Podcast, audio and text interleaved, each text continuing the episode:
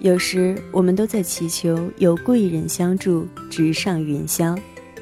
可当贵人来到自己身边时，又能用什么来打动他们呢？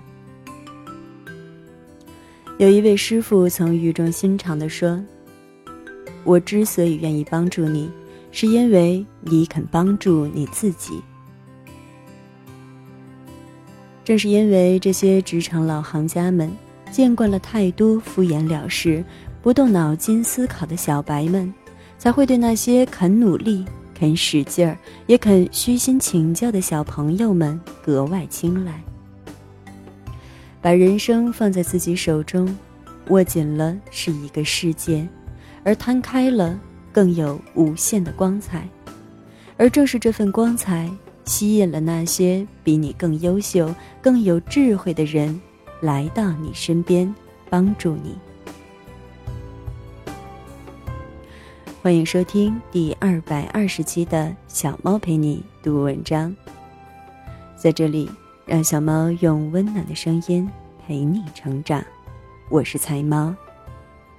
今天节目的标题是：你人生里遇见的贵人为什么不帮你？作者七天路过。在此，非常感谢原作者为我们带来的精神财富。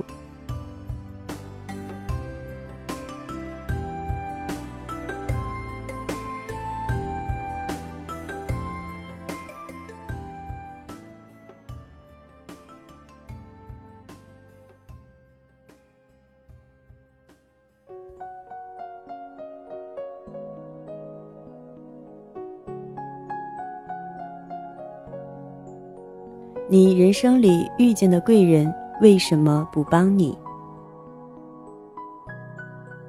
一，职场缺的不是贵人，而是肯让贵人俯身助你一臂之力的新人。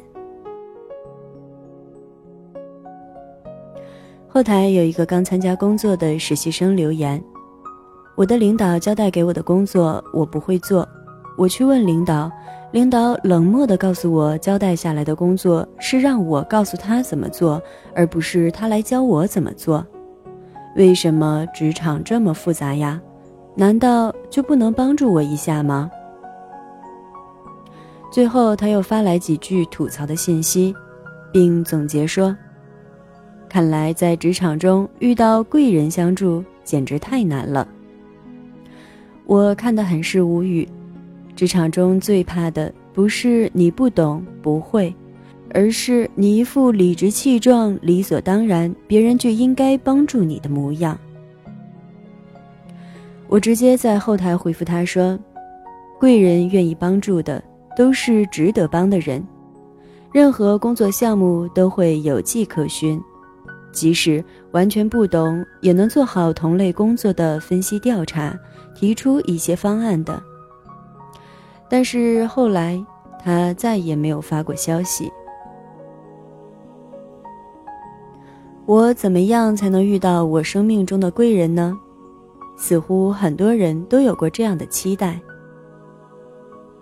好友小鹿曾与我讲述过他如何在领导更迭的公司里站足脚跟，历任领导都对他信任重视，年底加薪也毫不手软。往往让他惊喜于职场中贵人把手相助的事。面对一项传达下来的任务，即使他没有做过，也会给出 boss 至少两种解决方案，让 boss 选择哪个方案更合适。他说：“领导自己也有工作要做，招我来是让我给他解决麻烦，不是制造麻烦的。”永远学会让领导做选择题，而非问答题。有次，领导给他安排下周做一个项目合作的沟通，第二天，他的办公桌上就摆着厚厚一叠 A4 纸打印的资料。领导问他这是什么，他淡然地说：“这是我找到的他们过去合作该类项目的形式与流程，我觉得可以参考下。”而纸上密密麻麻都是小鹿做的笔记。领导当时没有说话，等项目完成的时候，不动声色地给小鹿调了心。职场中缺的不是贵人，而是那些真正肯让贵人俯身助你一臂之力的新人。二，贵人帮助的是你身上的无数可能性。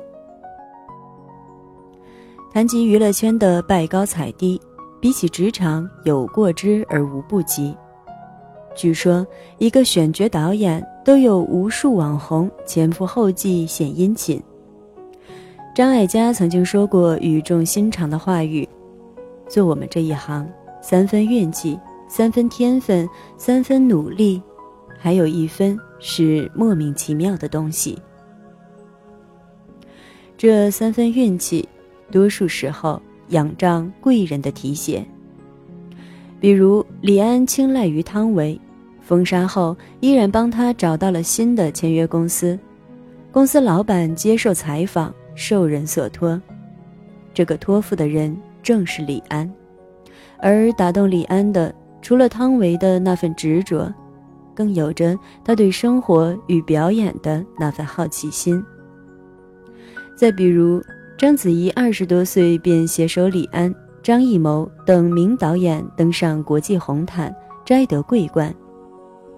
有导演的赏识，可若不是他眉眼之间一股狠劲儿，他再怎么有好运气也演不好玉娇龙。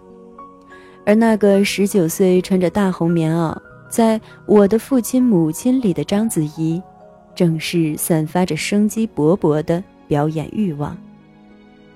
在他们身上，这些贵人们能够看到未来，看到希望，所以对一个有潜力、有发展的新人，他们伸伸手，自己也能捞出一个全新开阔的局面。去年与闺蜜一同看《奇葩大会》，发现几乎所有的选手的钱财和小片都交给了第三季的新奇葩董倩。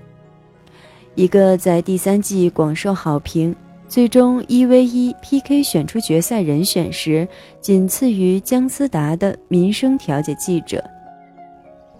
更有人说，第三季的节目，姜思达惊艳了时光，而董小姐温暖了岁月。蔡康永不止一次夸过董倩的辩论准备工作做得充分严谨，马东也在采访中提到。要是不能发现他、发掘他，我们牛逼在哪儿？一个敢于不断突破自己，无论在表演还是工作上都尝试更多可能的人，贵人们扶持起来也会更有底气。三，贵人肯帮你，是因为你肯帮助自己。有时我们都在祈求有贵人相助，直上云霄。可当贵人来到你身边时，你能用什么打动他呢？肥姐沈殿霞在去世前为女儿郑欣宜的未来发展托付了无数贵人老友，可是前期她无心工作，恋爱复杂，甚至负面报道诸多。能帮忙的叔叔阿姨都颇有微词，甚至与有几个妈妈的老友公然反目，有心扶助的前辈也只能纷纷离去。制作人刘家昌更是同心仪解约，并表示，如果心仪不摆正自己的位置，别人难以帮忙。港媒也冷嘲热讽，曾赫然写下报道称。郑欣宜永远红不了。二零一四年十二月，他在 Facebook 上贴出复胖宣言。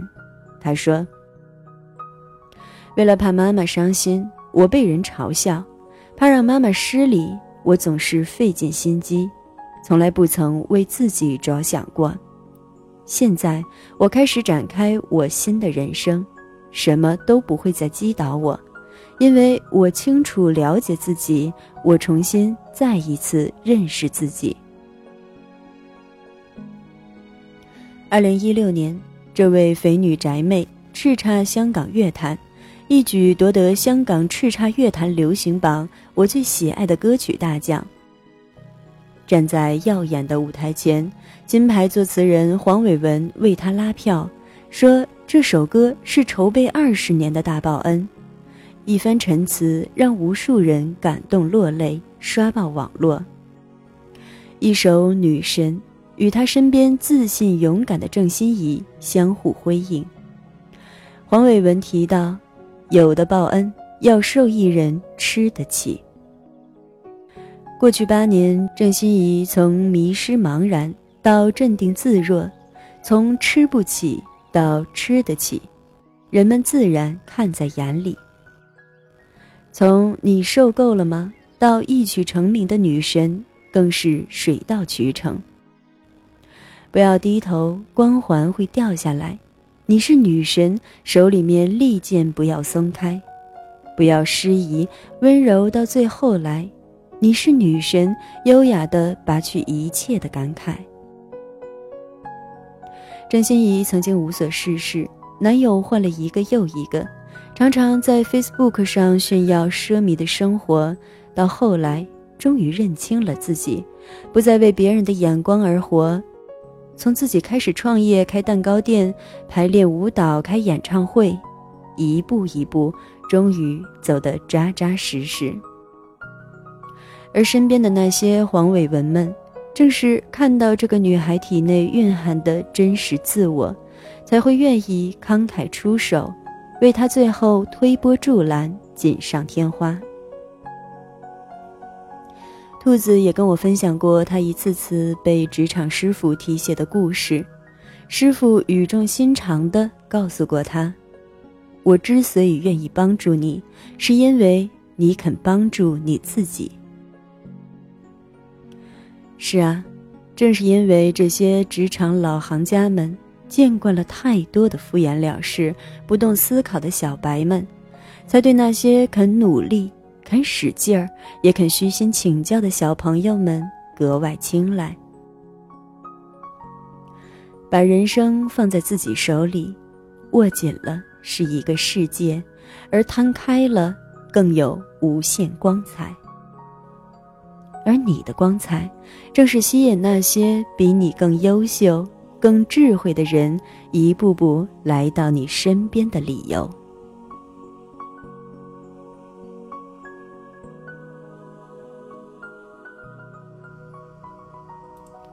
感谢你的收听，这里是菜猫 FM，我是菜猫，菜菜的流浪猫。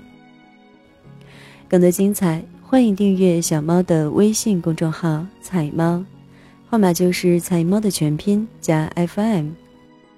你也可以在节目搜索栏搜索“菜菜的流浪猫”或者“小猫陪你读文章”进行关注，让小猫用温暖的声音陪你成长。我是菜猫，小猫陪你读文章，希望能为你的生活带来一些温暖，一些快乐。